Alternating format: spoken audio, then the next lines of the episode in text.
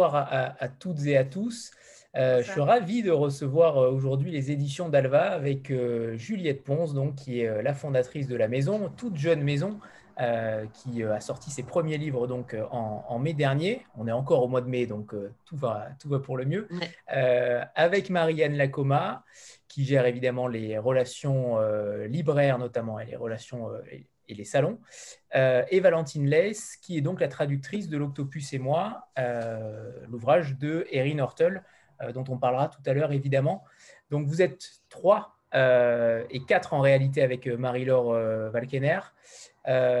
Votre équipe, justement, Juliette, on va commencer peut-être par là, avec qui travaillez-vous pour euh, débuter? Et puis après, on enchaînera évidemment avec euh, votre histoire avec l'édition, pardon, parce que l'éducation, euh, non, il ne me semble pas. Quoique, quoique, mais avec l'édition, puisque j'ai cru comprendre que vous aviez vécu dans un, dans un hameau au Mexique, un hameau maya. et alors là, ça m'intéresse clairement de savoir comment c'est venu, comment l'édition est venue à vous. D'accord. Euh, ben, bonjour, euh, bonsoir à, toutes et à tous. Euh, en effet, Dalva, c'est tout neuf. C'est une, idée qui est née ben, dans cette période un petit peu étrange du, du confinement hein, et qui, disons qu'elle elle traînait un peu euh, dans le coin de ma tête depuis un moment. Et puis, comme beaucoup, euh, euh, cette période très, très particulière a été l'occasion de, passer le pas, de franchir le pas. Et puis, voilà, j'ai donc, j'ai donc commencé à penser très, très sérieusement à, à Dalva au printemps dernier.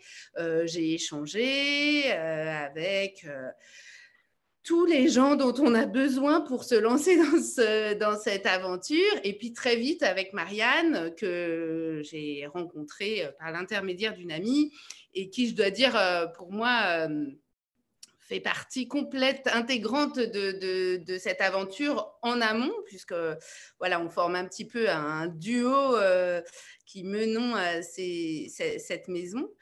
Euh, et ben, c'est né en fait d'une envie euh, de, faire les choses un petit peu autrement. Euh, j'ai travaillé dans plusieurs maisons de type généraliste avec un catalogue plus large, euh, plusieurs euh, éditeurs ou éditrices euh, et des programmes ben, plus lourds à chaque mois que, que, ce qu'on peut se permettre dans une maison de petite taille. Et c'est vrai que j'avais un sentiment de... Alors, ça, ça, ça, peut faire rire parce que c'est vrai qu'on reste quand même dans des échelles petites dans l'édition, mais malgré tout, dès qu'il n'y a plus de de, de 10 livres à défendre euh, par mois pour des maisons, ben, non, par an. oui, ah par an, mais par mois encore plus. Ah oui. Euh, ça se, il y a une, une forme d'énergie hein, qui se dilue, euh, forcément. Et, mm. et bon, les, en littérature, moi je travaillais en littérature étrangère, donc c'est aussi un secteur qui demande de gros, gros investissements en amont puisqu'il faut choisir euh, des textes euh, qui existent déjà, les auteurs sont à l'étranger, il y a euh, des étapes supplémentaires avec la traduction. Donc, j'avais souvent l'impression d'un très très gros travail en amont. Et puis qui n'était pas forcément suivi euh, des, faits au moment de la sortie, tout simplement parce que ben, euh, j'étais pas la seule à publier dans ces maisons et il y avait des priorités que je comprends très bien et des, des mises en avant. Euh, donc je me disais, ah, j'en ai un petit peu, c'est un petit peu difficile quand même de ne pas être responsable de son travail de bout en bout. J'avais vraiment envie de, de, de, voir un peu ce qui se passerait si, euh, mes choix étaient portés de bout en bout par moi et par euh, une équipe que j'aurais choisie. Euh, ça, c'était une motivation forte. Et puis, en librairie, je, voyais bien que, enfin, c'est un problème qui, perdure, hein, qu'il y a un espèce de surproduction et de, noyade de nos, de, nos livres dans un flux continu comme ça. Et je me disais, mais une, quelque chose de resserré, euh, d'artisanal, euh, je pense que ça a tout à fait sa place. je crois que dans l'édition, on n'est pas le seul domaine à se poser des questions comme ça, de revenir de décroître pour euh, donner du meilleur. Euh, voilà, j'y crois assez et, euh, et c'est comme ça qu'est née en tout cas cette envie de, de prendre les, les rênes. Et puis, et puis, j'avais beaucoup publié de femmes, puisque oui, je ne sais pas si tout le monde euh, le, le sait dans, dans l'assistance, mais en tout cas, Dalva a décidé de ne publier que des femmes. Et, euh, et donc, du coup, euh, ça, c'est né plutôt de, disons, de ce que j'ai publié les trois, quatre dernières années. J'ai publié pas mal de femmes, des, des voix de femmes très fortes, enfin, qui me tenaient très à cœur. Euh, j'ai senti qu'il y avait euh, vraiment euh, de la part du public un vrai enthousiasme pour ces voix de femmes et que dans nos, dans nos maisons, dans, nos, dans, nos, dans des structures plus généralistes, c'était un peu noyé. Non pas que les auteurs hommes prennent toujours le dessus, mais presque. Et donc, je me disais que de les rassembler, ces voix, et de, de dire, euh, bah voilà, notre principe de départ, c'est de ne publier que ces voix, euh, et, mais pas forcément dans un seul but militant ou en publiant des textes militants. Je trouvais ça intéressant de dire juste, voilà, le principe de base, c'est de publier des femmes. J'avais au départ euh, beaucoup pensé à faire quelque chose quasiment exclusivement autour des femmes et de la nature. Ceux qui ont lu L'Octopus et moi euh, auront compris que c'est un sujet qui me tient à cœur, euh, le natural writing au féminin. Et puis pour moi, c'était un des sujets justement où quasiment typique de, euh, d'une espèce de, d'imaginaire complètement viril autour de ce natural writing, alors qu'il y a des grandes natures writers et depuis un certain temps. Hein, euh, euh, le, le, groupe éditorial auquel j'appartiens contre la maison Bourgois et ou qui a publié par exemple Anne Dillard qui est une immense autrice de, de, de, natural writing mais mais aujourd'hui, si on va en librairie, quand je discute avec les libraires, quand je discute avec des grands lecteurs, l'idée qui se font du natural writing, ça reste quand même très, très masculin, très lié euh, à la conquête de, grands espaces euh, aux États-Unis euh, et à une pêche et à une chasse assez virile. Donc voilà, tous ces sujets me travaillaient et j'ai essayé de les rassembler et d'y répondre un peu en, montant cette maison avec mes acolytes. Mais je vais peut-être leur, euh, leur laisser un petit peu la parole. Marianne? Oui, oui. Alors, euh, bah, qu'est-ce que je peux rajouter à toute cette affaire? Alors, en fait, moi, Juliette, elle m'a, effectivement contactée pendant le, pendant le, confinement l'année dernière avec cette, cette idée de se consacrer aux femmes. qui moi, alors moi, ce que j'ai, j'ai beaucoup aimé dans le discours de Juliette, c'est que c'était un discours qui était très ouvert. C'est-à-dire que euh, je, pense que, euh, et je pense que ça tient à la personnalité de Juliette, Juliette n'est pas quelqu'un qui aime être dans le conflit et dans, dans, l'opposition.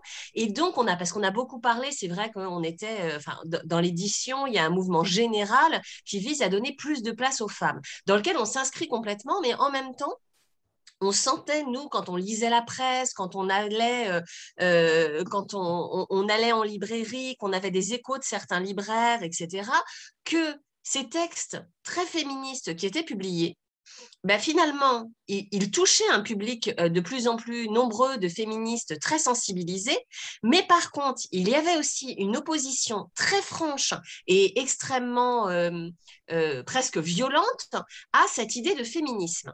et donc, Juliette, elle, elle arrivait en disant, bah, moi, j'ai peut-être envie du coup de porter des voix de femmes et d'arriver derrière euh, euh, toutes, ces, maisons d'édition qui sont vraiment dans le combat pour moi essayer de m'insinuer et d'avoir un regard féminin sur le monde qui serait de plus en plus lu, mais qui ne serait peut-être pas perçu comme quelque chose de, de gênant par les gens. Quelque part, c'était presque peut-être que quelqu'un qui est contre le féministe prendra par hasard un de nos livres et qu'on pourra lui instiller des idées féministes sans que rien n'y paraisse. C'est le poison.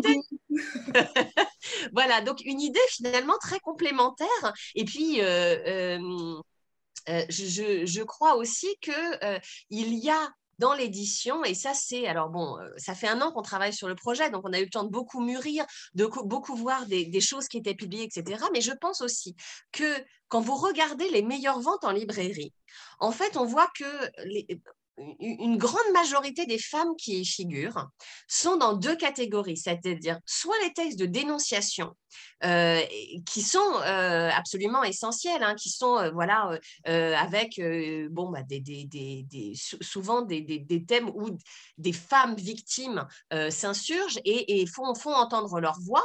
Donc ça, effectivement, c'est un, un, genre littéraire. Enfin, on ne peut pas parler d'un genre littéraire, mais un type de livre qui a sa place et qui rencontre un public.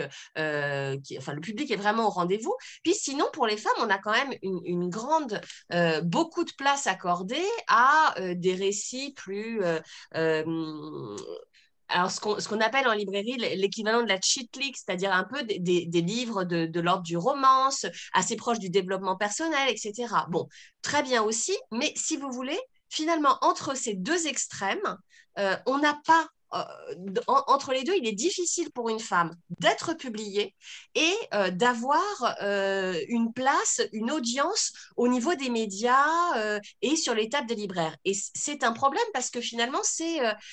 alors oui, on publie plus de femmes et ces femmes ont une font des bonnes ventes, mais finalement, elles sont euh, segmentées dans des certains genres littéraires euh, et c'est complètement anormal. Parce que des femmes, les femmes écrivent sur n'importe quel sujet, leur voix doit être entendue sur n'importe quel sujet et ça c'était, euh, enfin quand Juliette a commencé à me parler des livres qu'il a touchés, j'ai trouvé ça formidable parce que on avait effectivement ce récit d'une femme qui parle de la mer, on avait un récit, un western écrit par une femme, une femme qui aborde la question du nucléaire, enfin et puis je vois très bien ce qu'il a fait vibrer quand elle, elle, trouve des livres là comme ça à droite et à gauche.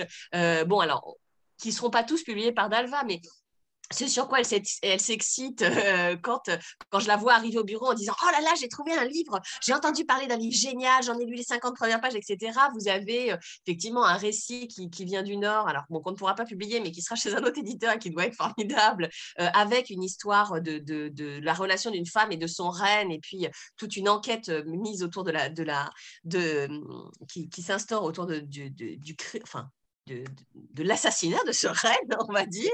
Euh, j'ai, enfin, Juliette parle d'une femme qui écrit euh, sur, euh, sur son expérience sur, sur des plateformes de forage. Enfin voilà, donc les femmes et l'industrie, les femmes et la science, les femmes dans le domaine un petit peu plus du polar, les femmes dans le domaine du western.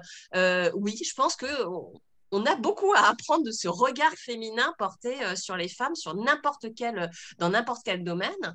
Et euh, voilà, je pense que c'est pour ça que le, la position d'Alva est particulièrement intéressante, c'est qu'en fait, il y a plein de choses qu'on ne lit pas sur les femmes, et, euh, je pense que c'est, en fait, il y a des pans entiers de, de l'histoire du rapport de la femme au monde qui ne sont jamais racontés. Alors, quand on est femme, on les connaît et que parfois, je pense, elles ne s'autorisent pas à écrire. J'espère d'ailleurs qu'en ce sens, on sera un espèce de, de, de, possibilité qu'on leur donnera l'idée qu'on peut écrire aussi euh, là-dessus. Et voilà, pardon, je t'ai coupé, mais. Euh, ouais, ouais. Non, non, mais tout à fait. Il n'y a pas qu'une censure de la part des maisons d'édition. Je, pense aussi que euh, il faut qu'on faut qu'on réapprenne à se dire, mais on est légitime sur, sur tout, il n'y a pas de raison.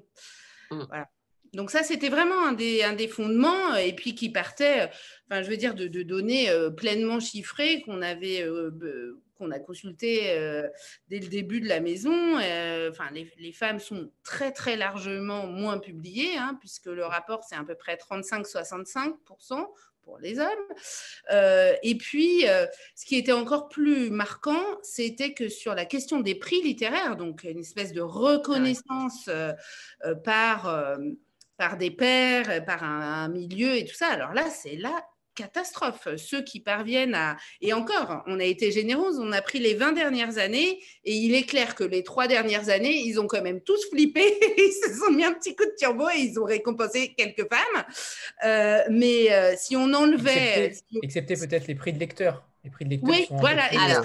Alors, c'est ça qui était super frappant, c'est que tous les prix institutionnels, disons, euh, sont catastrophiques, avec parfois des, 10% hein, de, de, femmes récompensées sur les 20 dernières années, à peine.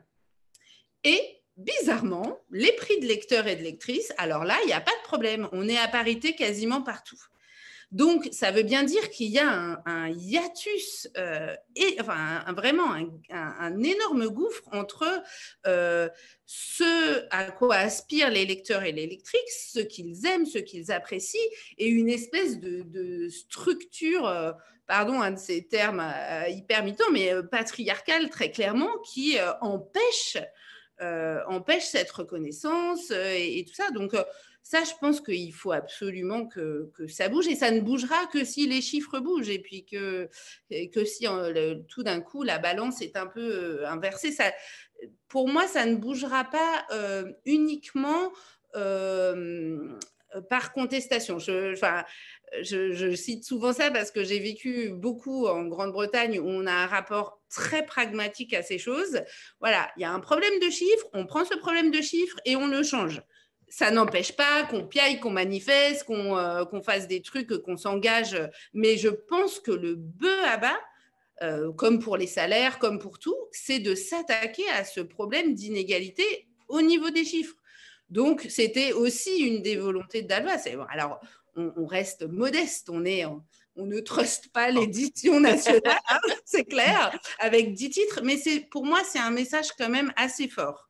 Euh, de, dire, bah voilà, on ne publie que des femmes et on ne publie que des femmes parce que, les gars, réveillez-vous, il y a un énorme problème de chiffres euh, et on aura beau euh, encenser euh, soudainement un ou deux livres de femmes, comme disait Marianne, qui sont très souvent des titres hyper revendicatifs, et, très, et, dont je pense que c'est, enfin, je ne conteste pas du tout la nécessité de les publier et la nécessité que ces voix de femmes qui ont été victimes et qui sont aujourd'hui dans une colère complètement légitime s'expriment à fond, mais je pense que ça ne change pas le, problème de départ qui est vraiment un problème d'inégalité et de chiffres et que pour ça, ça veut dire qu'il faut publier plus de femmes et les publier dans tous les domaines qui existent. Est-ce que vous avez eu euh, des, des, remarques ou des critiques par rapport à ce choix-là euh, de ne publier que des femmes? Est-ce que dans le milieu d'édition, on a, euh, vous avez entendu? Est-ce que vous avez eu des remarques Parce que ça m'intéresserait vraiment de savoir vous savez ouais. pour, comment, ça a été perçu? De la part de la librairie, rien. On a, on a été vraiment super bien accueillis, très encouragés. Et euh, la seule question qu'on nous a posée, c'est mais pourquoi vous ne vous définissez pas comme féministe? Et notre réponse était, bah, en fait, notre seul axe féministe, c'est de dire qu'on ne publie que des femmes, mais après, nous pouvons publier des autrices qui ne sont pas, enfin, qui ne se définissent pas comme féministes. Parce que, voilà, on, est euh, finalement, bon, c'est le, le, parti pris de la maison d'édition. Donc, euh, la, la, enfin, la, demande des libraires, elle était plutôt inverse à celle qu'on vivait par ailleurs, notamment vis-à-vis de certains médias. Hein. Euh, bon, je, je, pense qu'il y a certains journaux où il va falloir attendre un petit peu avant de voir des articles publiés sur Dalva. Pour, les libraires, c'était peut-être un problème de, classement ou en tout cas euh, de classification des ouvrages, peut-être C'est ça? Non, non, non, non, non, non. Les libraires, je pense qu'ils sont, eux, ils ont envie de plus de, de titres de, femmes et de titres plus militants. Donc, euh, eux, ils sont très. Euh, ils sont, non, non, ils sont, ils sont très. ils aiment beaucoup ce positionnement, eux. Mm. Franchement, euh, en toute honnêteté, euh, l'accueil a été essentiellement hyper bienveillant. Alors bon, il y a toujours euh, le vieux grincheux de service. Je ne vous fais pas le portrait parce que je pense que vous l'avez tous en tête, celui qui trouve vraiment ça tellement sexiste de ne publier que des femmes. Mais, mais sinon, je pense que les gens que ça heurte, c'est encore aussi des questions de génération. C'est beaucoup sur, sur cette idée qui en France est, difficile, hein, d'une forme de, discrimination positive. On a vraiment du mal avec ce, concept-là. D'ailleurs, en plus, on a un terme hyper moche pour le qualifier de discrimination positive. C'est vraiment pas beau. Euh, alors que dans les pays anglo-saxons, c'est affirmative action. C'est on affirme quelque chose. C'est quand même plus gay que de discriminer euh, positivement. Et ça, je pense que c'est un euh, c'est quelque chose qui trouble en fait que on se dit, oh là là, mon Dieu, on va finir dans une euh, société euh, ultra séparatiste et ultra communautariste si on commence à aller vers ça. Or, c'est pas exactement le propos qui est ici. Moi, je, préférerais hein, largement qu'il n'y ait pas besoin d'imaginer une maison qui ne publie des femmes tellement elles ne sont pas publiées. Je veux dire, euh, j'y crois moi aussi à un espèce de modèle euh, d'universalisme joyeux, mais euh, mon constat, c'est qu'au sein de cet universalisme joyeux, on n'est pas tous égaux en fait. Donc, ça ne va pas. Je ne trouve pas que ça empêche d'avoir une aspiration euh, au vivre ensemble, euh, à, l'échange. Et au contraire, je pense que de, n'opter que pour ce principe euh, de base est beaucoup moins clivant et excluant pour des lecteurs hommes que d'avoir comme titre Je hais les hommes, comme c'est le cas là récemment d'un bouquin qui a eu pas mal de succès, je crois. je, crois que les hommes sont prêts. je vous le dis. et puis, enfin, ça, c'était vraiment l'idée de base de cette maison d'édition, c'est que si on l'a fait, c'est pour les lectrices, mais c'est aussi pour les lecteurs. Et euh, pour, euh, j'ai petite anecdote sur l'Octopus et moi, quand on a commencé à, à, travailler sur ce titre, bon, nous on travaille avec une équipe de diffusion en librairie. Mhm. Euh, c'est-à-dire les gens qui vont voir les libraires pour prendre les commandes. Voilà. Et c'est quasi exclusivement des hommes. Il y, a, deux femmes dans cette équipe, mais sinon, c'est beaucoup d'hommes.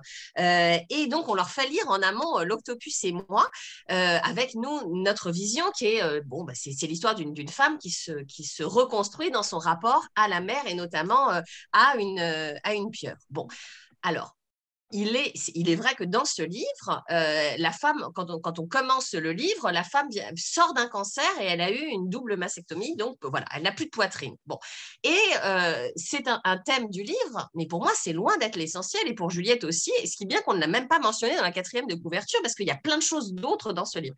Et en fait, quand on a commencé à en parler avec notre équipe de représentants, tous ces messieurs, mais bon, je les avais au téléphone les uns après les autres, et il y en a, enfin, le, premier que j'ai au téléphone, il m'a dit, mais c'est fou, en fait, c'est une histoire de saint. Je dis, mais pas du tout.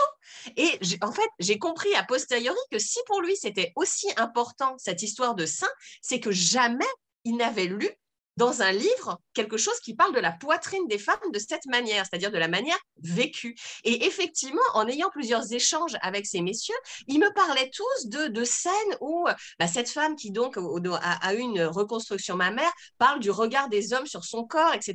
Et il me disait, mais jamais j'avais imaginé que les femmes ressentaient ça.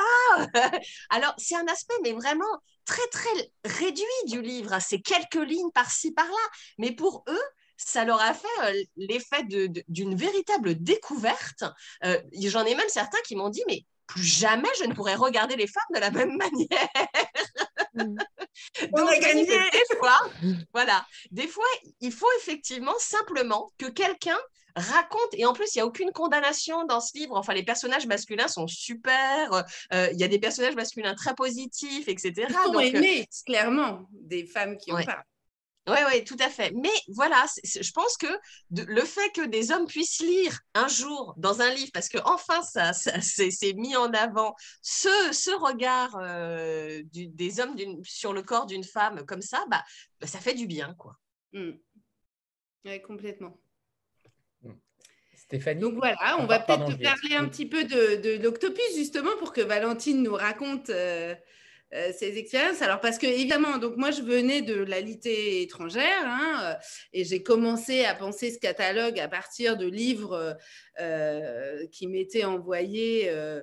de littérature étrangère. Et c'est vrai que j'ai eu un énorme coup de cœur sur cet octopus qui s'est vraiment, je pense que ça a été un moment de lecture assez pivot parce que c'est un des premiers textes que j'ai lu avec l'idée de Dalva et que il cochait toutes les cases que j'avais envie de, cocher euh, avec euh, ben, cette présence de la nature, cette réflexion sur les femmes, le corps des femmes, euh, la nature, l'écologie, mais tout cela, tout cela dit un peu comme, comme on disait pour, pour la maison en général, c'est-à-dire sans sans superbe, sans, affirmer qu'on détient la vérité absolue euh, sur ce qu'il faut faire, ce qu'il faut penser, euh, avec beaucoup de nuances, parce que c'est un texte qui, présente les choses et les êtres humains avec beaucoup de nuances et beaucoup d'empathie.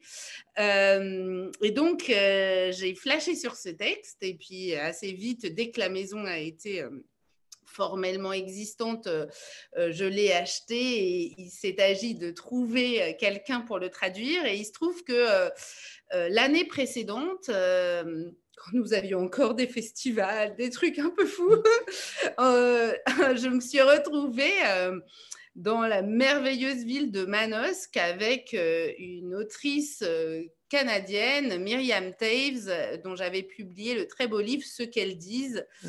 qui se passait dans une communauté ménonite euh, c'était assez génial comme bouquin. Et euh, il se trouve que Valentine euh, avait été à cette occasion l'interprète de Myriam et qu'on avait donc passé deux, trois jours à se fréquenter beaucoup. Et, et je ne sais pas, on avait parlé, elle s'était installée à Marseille, on avait parlé, j'avais un souvenir d'elle sous le soleil de Manosque. Et je ne sais pas, je me suis dit tout de suite quand j'ai lu ce livre, oh là là, mais j'aimerais bien retrouver euh, Valentine. Euh, peut-être qu'elle voudrait traduire ce livre pour moi. Et elle a bien voulu, mais elle va peut-être nous dire pourquoi. Pourquoi, pourquoi, pourquoi j'ai accepté? Non, moi j'étais, moi j'étais très contente. Euh, enfin, c'était vraiment une, comme, comme l'a expliqué Juliette, une rencontre qui était, qui était chouette et, et voilà, une rencontre de sensibilité. Et, quand Juliette m'a envoyé le livre, enfin, je l'ai, dévoré, je l'ai très vite dévoré. Et j'étais ravie de, J'étais, j'étais ravie de. Enfin, tout de suite, je me suis, enfin, tout de suite, je me suis imaginé le traduire et tout de suite, j'ai, euh, tout de suite, je me suis dit que ça allait pas être du gâteau non plus parce qu'il y a des, il y a tout. Enfin, je vais pas trop spoiler non plus. Je sais pas combien d'entre vous l'ont lu. Et, combien euh, d'entre vous l'ont lu Le gamin, ceux qui l'ont déjà lu? Pour voir jusqu'où on peut spoiler. Ah oui, alors il faut pas qu'on spoile. Oui, non. Peu, peu, mais, mais voilà, c'est un. Faut pas trop en dire. Mais ça, moi, ça ressemble beaucoup au genre de livre que j'aime lire parce que c'est euh, des des histoires avec beaucoup de avec des personnages où on s'immerge dans des subjectivités différentes. Et là, c'est à un tel point qu'on passe du point de vue d'une femme à celui de, tout un tas de personnages et d'une pieuvre, d'un phoque, d'un oiseau de mer. Enfin, ça, ça, navigue beaucoup et ça, c'est vraiment quelque chose dans, dans les romans qui me, qui, qui, qui me, qui me touche. Et euh, non, c'est un texte qui est, euh, qui est, très beau. Et, euh, et, voilà, moi, je suis, une, je suis une assez jeune traductrice, on va dire, comme l'a dit Juliette, je suis aussi interprète de, conférences et je fais de, voilà, je, commence en littérature. Et donc, j'étais très, très contente et très, très honorée que, que, Juliette me fasse confiance sur ce, sur ce livre qui, en plus, voilà, qui, marquait le, le démarrage de, de, tout un, toute, une maison d'édition. Donc euh, voilà, c'était un, c'était un défi euh, et c'était, euh, c'était, c'était vraiment un plaisir, un défi et un plaisir. Quoi. Et peut-être qu'on peut montrer l'ampleur du défi. Mmh. on avait l'idée de lire très brièvement, en fait, que, que Valentine vous lise un extrait. Alors, Là, c'est pas un spoiler, c'est les toutes premières pages du livre, donc euh, ça n'est pas un spoiler pour ceux qui ne l'ont pas encore lu. Euh, donc, comme l'a dit Valentine, euh, dans ce livre, il y a d'autres êtres vivants que les humains qui s'expriment, et notamment à l'ouverture du livre s'exprime euh, l'octopus, la fameuse pieuvre qui va jouer un rôle très très important euh, dans cette histoire. Et évidemment, imaginer euh, la langue d'un animal, c'est quand même un truc en littérature on peut le dire casse-gueule parce que c'est pas du tout mm. aisé. Hein. ça, fait, ça peut faire tout de suite complètement, euh, complètement idiot. Euh, je trouve que cette jeune femme, Erin Hurtle, donc c'est le premier roman, a fait ça avec euh, beaucoup de talent. mais je vous propose d'écouter le petit extrait de Valentine et je, je le lirai en français ensuite. C'est le, donc la première page du roman que je vais vous lire donc en anglais. Crossing isthmus. My body is brimming, is pulsing, is purring, is ready. The world moves so slowly as tide washes with inhale in exhale. It was enough before, but now my body is full, and I notice too much. And I touch, I see, I taste the fish filth clotting my skin. I notice it's not clean enough for my eggs, and my den so snug with its doormat of crab husks, not enough for my eggs. The world sighs slowly, but I need it to sway swiftly. I need currents to swirl and whirl and rush. I feel the roar pulsing and purring and promising and rumbling. I leave my den, my body brimming as I ripple and spiral and snatch a scuttling crab and crush it in my beak, then jet off, gent on. I feel the surface sink and I feel I see moonlight with my skin and it's caught up in the eddies that bubble and swirl about my arms that curl and unfurl and the moonlight envelopes me, caressing my arms as they caress the kelpie floor, the kelpie shore. I snatch a scuttling crab and crush it, crush it in my beak and ripple and dance and jet and twirl across the bed of swaying weed towards the thunder and rumble that beckons and calls. Donc, vous voyez, c'est très musical. Alors, j'espère, j'ai fait de mon mieux hein, parce que je, voilà, j'ai fait, je ne suis pas lectrice, mais, euh, mais c'est un texte qui est très, très musical, une langue. Ce, ce, ce, premier chapitre, c'est presque comme de la poésie du spoken word, comme du, comme de, du, slam. C'est très, très, euh, très musical, très rythmé. Très, euh, la, la, langue est très, une texture très, très dense. Voilà. Alors, je vais vous le lire en français pour vous montrer vous prouvez l'immense talent de, de Valentine. Traverser l'isthme. Mon corps déborde, il palpite, il ronronne, il est prêt. Le monde se meut si lentement au gré de la marée qui déferle et inspire et expire. Avant cela me suffisait, mais maintenant mon corps est plein et je sens trop de choses. Je touche, vois, goûte la crasse poissonneuse qui poisse ma peau. Je sens qu'ici, ce n'est pas assez propre pour mes œufs. Ce terrier si étroit, tapissé de carapaces de crabe, pas assez grand pour mes œufs. Le monde soupire souplement, mais je veux qu'il bondisse et balance. Je veux les courants qui cavalent, qui avalent, qui dévalent. Je sens le rugissement plein de promesses qui palpitent, qui ronronnent, qui grondent. Je quitte mon terrier, le corps plein à rabord, et j'ondule, je spirale, je capture un crabe trébuchant que je croque dans mon bec, puis je me propulse en arrière, en avant. Je sens la surface qui approche et avec ma peau, je sens, vois le clair de lune pris dans les tourbillons qui tournoient, qui bouillonnent tout autour de mes tentacules enroulés, déroulés, et le clair de lune m'enveloppe. Il caresse mes tentacules qui effleurent le fond de Varec, le, rivage de Varec. Je capture un crabe trébuchant que je croque dans mon bec et j'ondule, je danse, je vire, je me propulse jusqu'à l'autre bout du lit d'algues ondulantes, attiré par le tonnerre, le grondement qui m'appelle. Alors, je ne sais pas si vous avez vu, si vous faites partie des chanceux qui ont vu le très beau documentaire La sagesse de la pieuvre, mais ce qui est décrit là, je trouve qu'en image, on le retrouve entièrement, cette façon dont on les pieuvre de se déplacer. Et je trouve que c'est un tour de force vraiment euh, euh, de l'autrice et de la traductrice, du coup, de rendre à ce point euh, de façon si pertinente et si naturelle, parce qu'on ne se dit pas, oh là là, c'est quoi cette pierre qui parle? Euh, Vraiment, on est je pense qu'on est avec elle au bout de deux lignes, où la première ligne nous dit peut-être, c'est bizarre, là, là. Et puis après, on est emporté immédiatement. Et moi, j'ai des images, parce qu'évidemment, je me suis gavée d'énormément de vidéos sur les pieuvres depuis que j'ai travaillé sur ce livre. Je sais tout, je suis incollable sur leurs petites tentacules, leurs nombreux cerveaux, tout ça. Et à chaque fois, je me disais, mais qu'est-ce que c'est bien rendu? Parce que vraiment, le côté euh, je m'enroule, je me déroule, hop, je sors une tentacule, tout ça, c'est vraiment euh, ce rythme euh, complètement ondulant et en même temps avec une espèce de vivacité et d'agilité euh, extraordinaire. Je trouve que c'est très très bien rendu. Euh, voilà. Merci Valentine d'avoir lu euh, ce passage.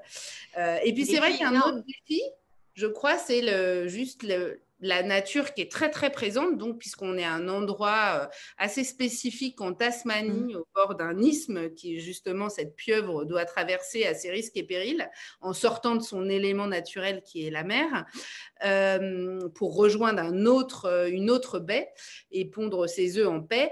Il y a une nature très très présente dans ce livre, ça a dû être aussi Mm. Salé. Bah, pardonne-moi. Mm. c'est normal, mais euh, euh, voilà, si tu peux nous dire un petit mot là-dessus.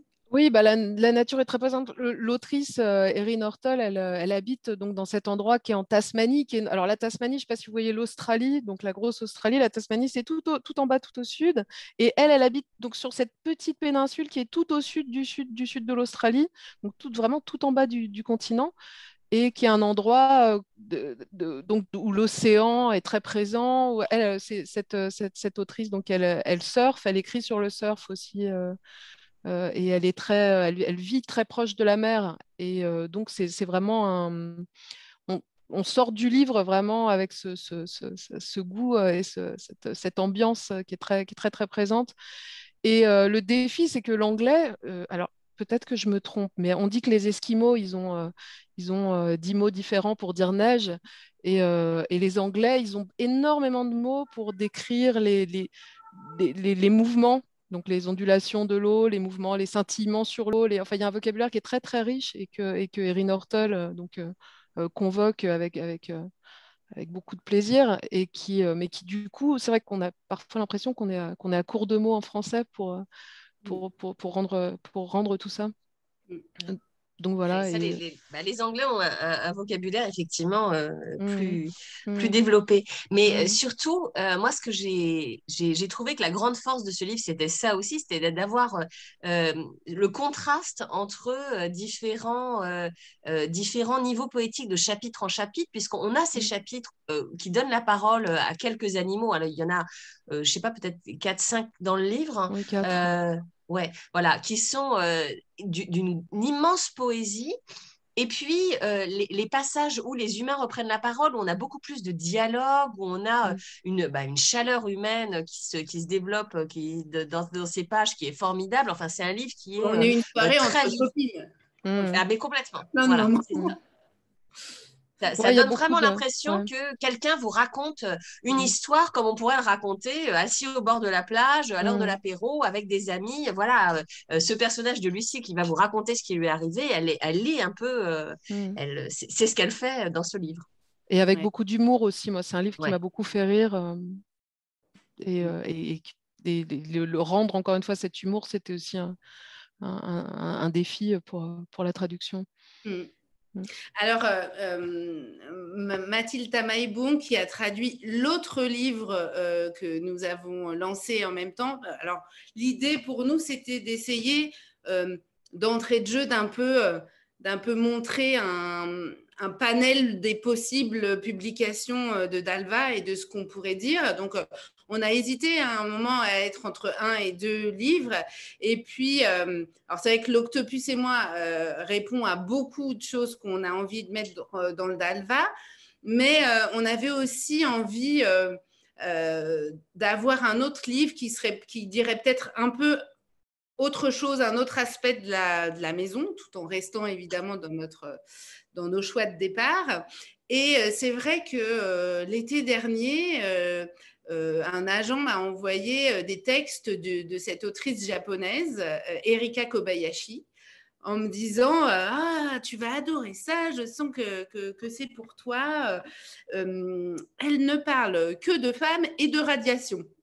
J'ai dit Ah bon, pourquoi les radiations? Mais en même temps, je trouvais ça assez marrant. Je me suis dit Ah bon?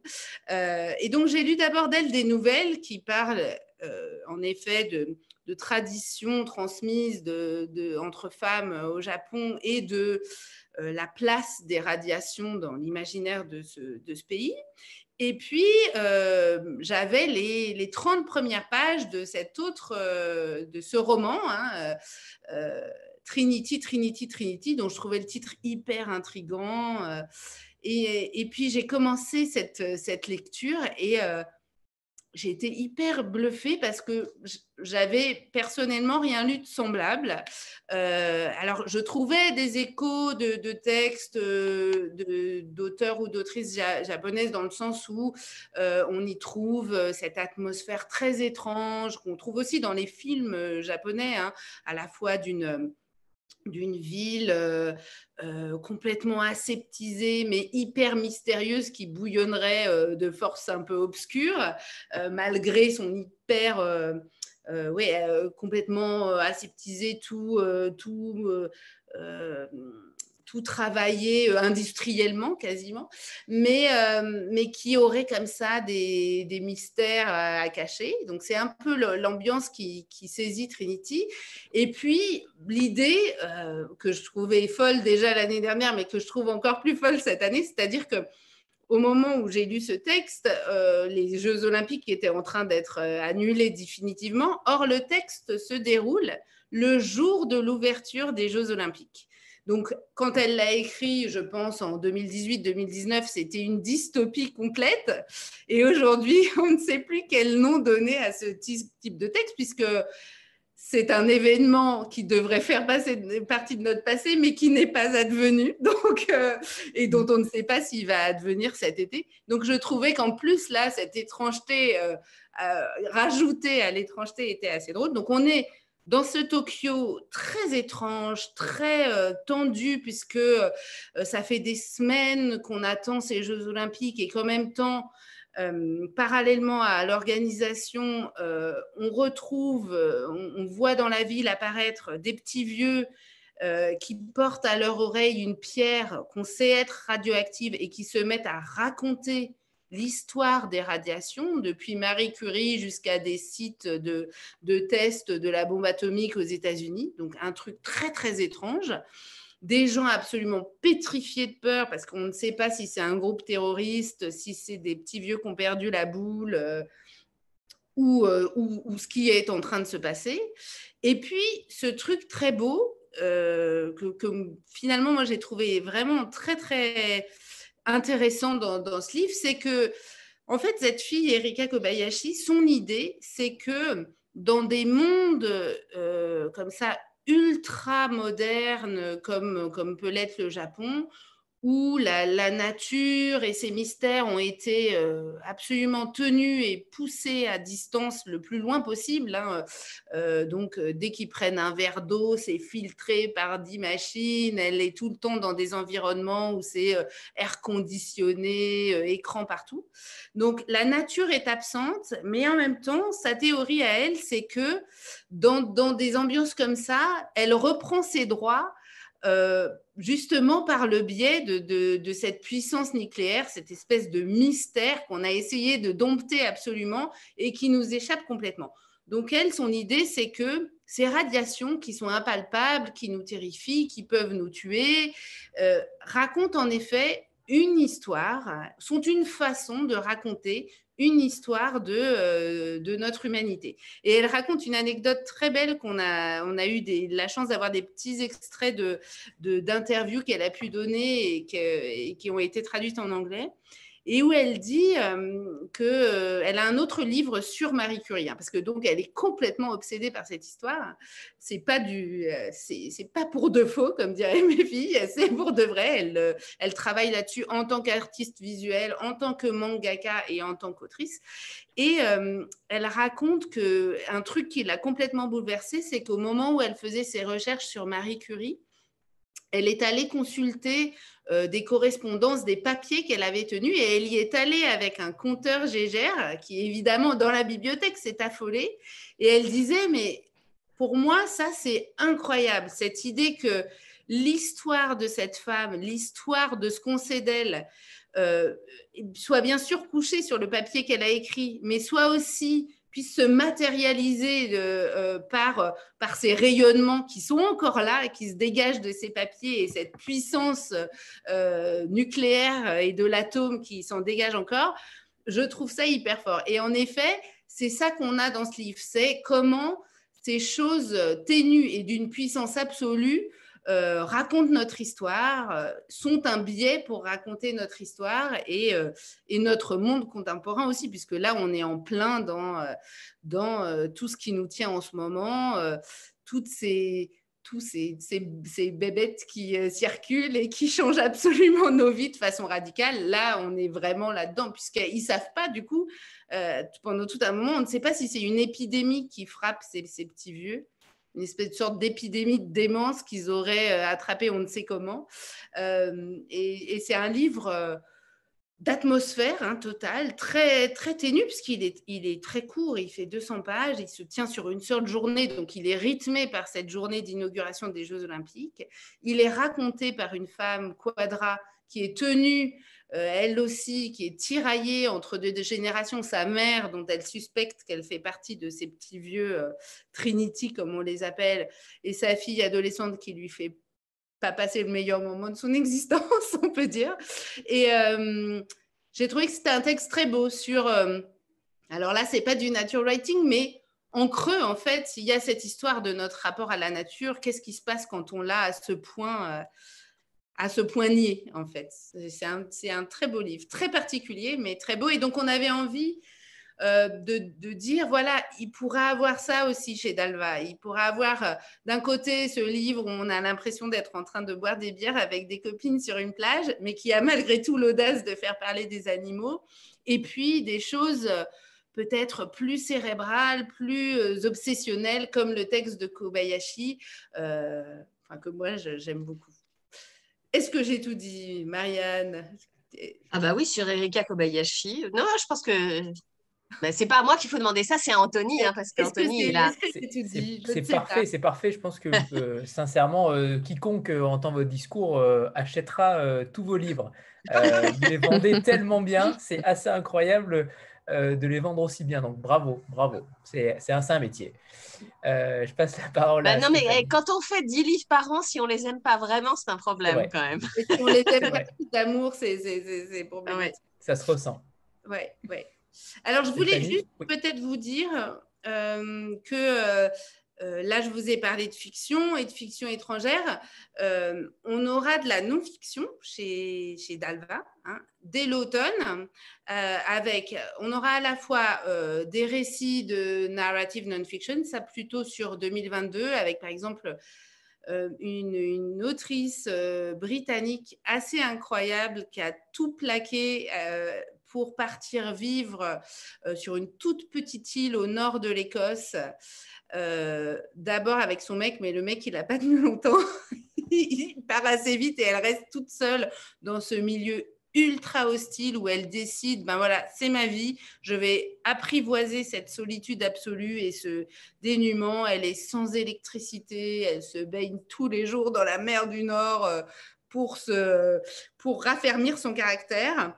Et, euh, et voilà, donc ça c'est un des exemples. Et puis on aura aussi des essais à partir d'octobre, euh, un premier essai sur, euh, assez, assez fascinant sur l'économie de l'attention, le temps qu'on croit prendre de loisirs devant de chers écrans et qui en fait tombe non pas dans les mains, mais dans le porte-monnaie d'horribles exploitants capitalistes atroces. voilà. Alors tout à l'heure, on parlera aussi peut-être de la biographie sentimentale de l'huître, mais on en parlera tout à l'heure. on, parlera tout à l'heure. On, garde le, on garde le meilleur euh, pour, pour, tout à l'heure. Stéphanie, c'est à toi. Oui, bonsoir Juliette et euh, bonsoir Marianne, bonsoir à tous. Bonsoir. Euh, et merci pour ce discours passionné parce que c'est vraiment intéressant de voir à quel point vous êtes porté par, par votre projet et votre ligne que j'aime beaucoup. Et alors, moi, la question que je me suis posée quand j'ai euh, vu le nom de votre euh, le nom que vous avez choisi pour, pour votre maison, euh, la question que je me suis posée, c'est est-ce que parce que donc c'est Dalva de Jim Harrison, qui est une héroïne extrêmement forte, voilà, insoumise, libre, un personnage hors norme, hors du commun. Euh, et qui est très, euh, en, enfin, qui est en étroite relation avec la nature aussi, euh, dont vous avez beaucoup parlé. Donc, je me suis dit, est-ce que c'est ce genre d'héroïne que vous que vous recherchez? Parce que vous avez dit que vous publieriez enfin, que vous ne publieriez que des femmes, mais est-ce que c'est aussi un certain type d'héroïne que vous cherchez à mettre en avant? Du type de d'Alva et si c'est ça, vous mettez la barre très haut parce que c'est quand même bien sûr une femme exceptionnelle et un, et un roman exceptionnel. voilà. Bah, alors, en fait, je rajoute, je rajoute d'ailleurs, pardon, je, pardon, je rajoute que euh, en voyant les euh, parcours de vie de chaque autrice que vous publiez, clairement, il y a une personnalité derrière. Il y a, il y a un parcours Mais en fait, c'est plutôt ça. C'est plutôt ça, c'est-à-dire que Dalva, c'est pas tant d'avoir des héroïnes comme Dalva, parce que je pense que c'est important aussi d'avoir des femmes ordinaires dans la littérature, euh, mais c'est plutôt d'avoir les livres que des, des, des, femmes comme Dalva pourraient écrire. Voilà. Et c'est vraiment l'idée de départ quand je cherchais un, nom pour cette maison. Euh, alors, je, me, suis laissé tenter au départ. J'ai testé des substantifs, des adjectifs, des euh, laits, quelque chose et tout. Alors, c'était pas terrible. Et puis surtout, alors là, hyper vite, ça sonnait très, euh, très revendicatif, justement. Mais j'avais l'idée de trouver un titre qui, soit, qui évoque immédiatement la littérature et qui évoque immédiatement les femmes. Bon, Dalva, c'était comme bah, beaucoup d'entre nous un livre euh, référence pour moi. mais c'est vrai que c'était plutôt dans mon idée, comme dit Marianne, c'était plutôt qu'est-ce que Dalva écrirait si elle écrivait, plutôt que l'idée d'avoir des héroïnes toutes comme Dalva. Et là, je rejoins complètement Marianne je pense que ça aussi, c'est une injonction qui est intenable, celle de, des femmes puissantes tout le temps. Enfin, on, retombe dans un, une, autre, euh, une autre exigence. Euh, euh, imposée aux femmes. non, on n'est pas tous les jours Wonder Woman. On s'est déjà fait avoir avec ça, je pense. les générations, moi, de, quand j'en discute avec des générations de ma mère, il y a eu ça. Hein. il y a eu ah mais on va bosser, on va gagner plein de fric, on va faire euh, plein de trucs et on sera des superwomen en même temps maman et tout ça. Bon, euh, on sait euh, où ça nous a mené. Et là maintenant, aujourd'hui, c'est ah, on va être des nénettes incroyables qui partons chasser le bison. Je ne crois pas. Je pense qu'il euh, y en a des femmes comme ça et c'est génial qu'il y ait euh, des femmes puissantes. Mais je trouve que cette injonction à la puissance, euh, c'est pas possible. C'est encore une fois nous mettre dans une case, une catégorie et nous imposer ce qu'on doit être. On est toutes ultra diverses dans notre façon d'aborder la vie. De... Là, on a un roman à la rentrée euh, que j'adore, qui a un vrai regard euh, sur le monde absolument euh, passionnant et très drôle et très ironique, très doux, qui est celui de Jenny Ophil et de son livre Atmosphère. Et là, pour le coup, on est dans la vie quotidienne la plus banale d'une femme qui est une bibliothécaire, qui a un petit enfant, qui a une vie urbaine vraiment assez basique, euh, mais dont elle fait, dont, en fait, le regard qu'elle elle porte sur ce quotidien et puis les, aventures qui vont lui arriver, euh, fait qu'elle est complètement extraordinaire. Mais en la lisant, on ne se dit pas quelle femme puissante, quelle héroïne hyper puissante. C'est une vraie héroïne du quotidien, comme on l'est toutes, parce qu'elle arrive à euh, ne pas oublier le sac de piscine, à penser à appeler pendant une heure sa mère et, prendre tous ses, prendre en, charge tous les problèmes de sa maman, à répondre à son mec et à, tous les usagers de sa bibliothèque dont elle prend grand soin. Mais, euh, mais c'est pas du tout une dalva pour le coup. Mais pour moi, c'est euh, euh, ce regard euh, de femme sur ce quotidien qui n'est ni, ni oh, je suis une, victime de ça, ni je, suis, je suis une femme surpuissante et je, je mène tout ça absolument parfaitement. C'est aussi une vérité que, j'ai, que, que je suis ravie de porter chez Dalva. Voilà. Là où je voulais en venir, c'est, c'est véritablement sur les autrices euh, que vous publiez parce que mm. clairement, c'est euh, Erin Hortel un destin, euh, entre guillemets, un parcours particulier puisqu'elle a contracté le virus de Ross River notamment pendant de longues années. Et, Erika Kobayashi a quand même de multiples casquettes, artiste plasticienne, mangaka. donc vous choisissez aussi des, autrices avec un parcours de vie, avec, j'imagine, des positions fortes et un caractère fort. Euh, c'est aussi ça, Dalva. J'ai l'impression que vous choisissez autant l'autrice que l'écrivain. Alors, c'est toujours les textes qui m'arrivent mais, mais c'est vrai que Marianne, elle en parle très bien parce qu'elle l'a remarqué. Elle m'a dit, mais c'est dément ces nénettes. Quand on préparait le, le booklet du programme à venir, elle me, disait, mais c'est fou. Donc peut-être tu veux en dire un mot, euh, Marianne? Oui, en fait, je pense que les textes ne sont pas choisis pour leur autrice mais que en fait, nous avons constaté que toutes ces femmes avaient effectivement des, vies formidables, mais après, je, pense encore une fois que toutes les femmes ont des vies formidables à leur manière et qu'il faut juste savoir les, de, quelle, de quelle manière on les regarde. Quoi. donc, euh, euh, donc voilà. Mais ça, c'est vrai que c'était, très stimulant quand on commençait à étudier leur biographie en allant sur les sites internet espagnols, américains, anglais, etc., pour essayer de, de voir tout ce, qu'elles, tout ce qu'elles avaient fait. Enfin, parce que quand vous ne creusez pas la vie d'Erin Hurtle, enfin moi, les, premiers, euh, la biographie que vous lisez euh, d'elle quand vous êtes sur le site internet de, de son éditeur, c'est Erin Hurtle, euh, elle a 30 ans et elle est prof à la fac, quoi. Bon, so what? Enfin, je veux dire, comme, comme beaucoup de gens. Et puis, en fait, c'est effectivement quand on commence à discuter avec elle, qu'on échange des mails avec elle, que là, elle vous dit Ah ben non, mais moi, ça y est, j'ai décidé d'être autosuffisante. Donc, avec mon mec, on a acheté des agneaux et des poules, et puis on cultive un grand potager. Et parallèlement, ouais, je suis prof à la fac. Vous vous dites Ah ouais, déjà, quand même, elle le fait.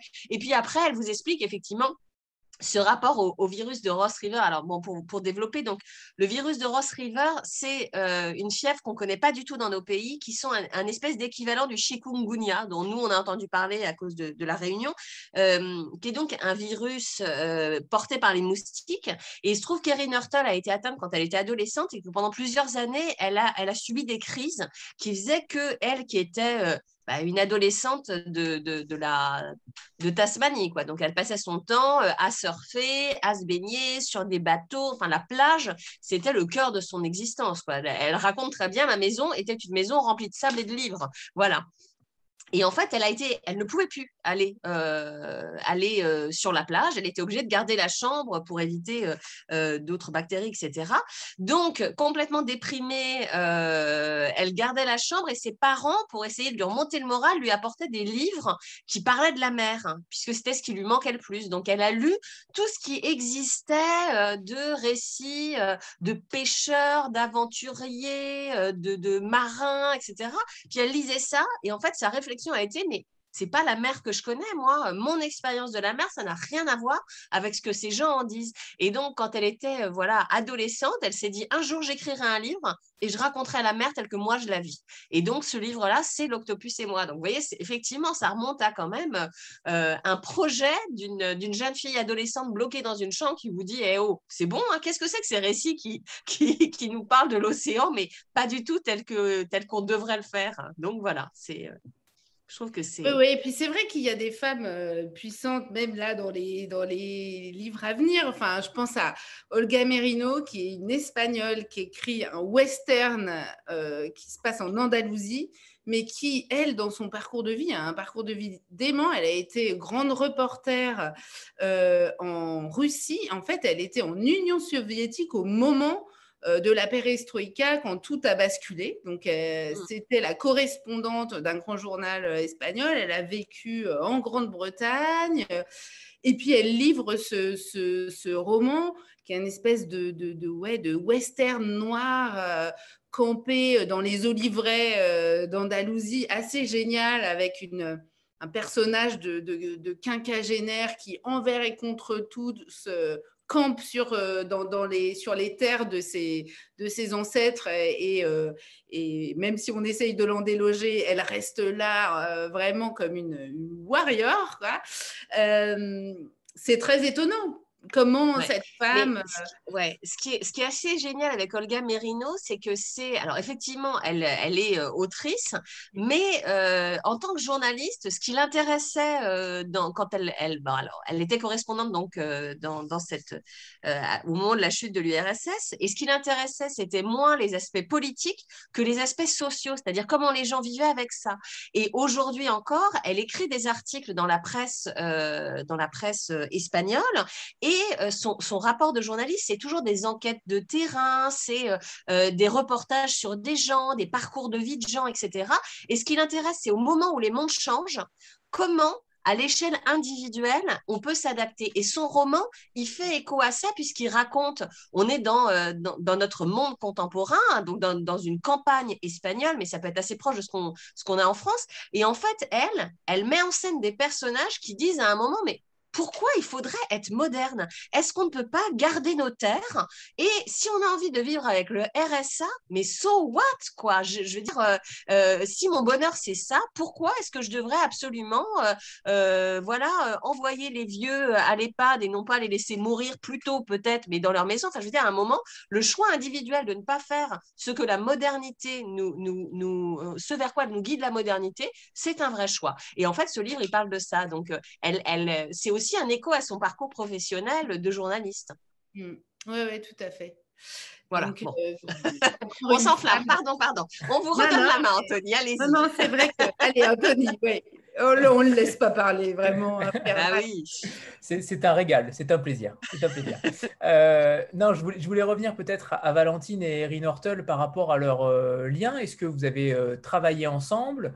Euh, est-ce qu'Erin Hortel parle français peut-être? Est-ce que vous avez eu, travaillé ensemble? Et, la deuxième chose, c'est sur cette utilisation dont on parlait tout à l'heure de, ces verbes qui sont dédoublés, voire triplés euh, mm. dans, le, dans, le dialogue avec, pas, pas, le dialogue, pardon, mais dans la tête euh, mm. de la pieuvre. Ça, je n'avais jamais vu ça mm. en littérature. c'est quelque chose de très particulier. Comment elle l'explique?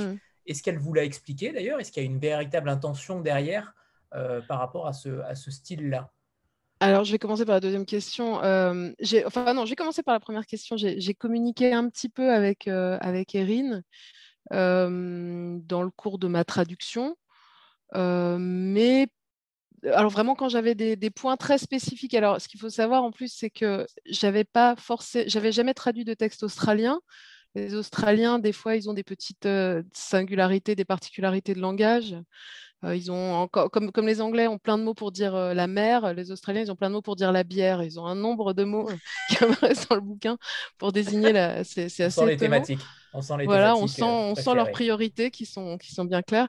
Et euh, non, mais et, et, en plus, Erin, donc, elle utilise des particularités tasmaniennes aussi. Et des fois, il y avait des expressions que j'avais beau chercher, que, que, que je, voilà, que j'arrivais pas à, à trouver. Donc voilà, je l'ai un petit peu euh, questionné sur, mais vraiment sur des, plutôt sur des points euh, de détail. Et euh, sur la question des verbes, de, ces, de ces verbes, donc comme on a vu dans l'ouverture, la, pieuvre qui touche voix goutte, en fait, c'est quelque chose qui apparaît plus, plus loin dans le livre quand, quand l'héroïne du livre, Lucie, commence à, à s'intéresser aux pieuvres et à lire sur, sur cet animal.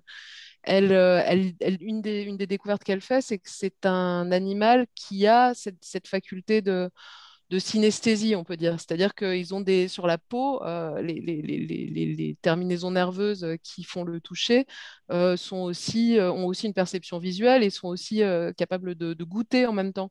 Donc, y, y, a vraiment, c'est vraiment une particularité biologique de l'animal qui est soulignée dans le livre. Qui est souligné dans le livre un petit peu plus loin, et, donc, qui et qui fait que du coup, dans, le, dans, ce premier chapitre où on est dans, le, on est dans la tête de la pieuvre, enfin dans le corps de la pieuvre, il y a ces, ces, perceptions qui se, qui se mêlent et qui se... Qui se ouais, vraiment une synesthésie qui s'opère. Quoi.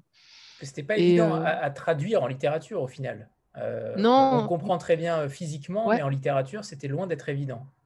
Oui, oui, mais c'est euh, mais c'est intéressant parce que c'est vrai que c'est en fait c'est un phénomène stylistique euh, qui s'explique par une réalité biologique quoi finalement c'est c'est rigolo.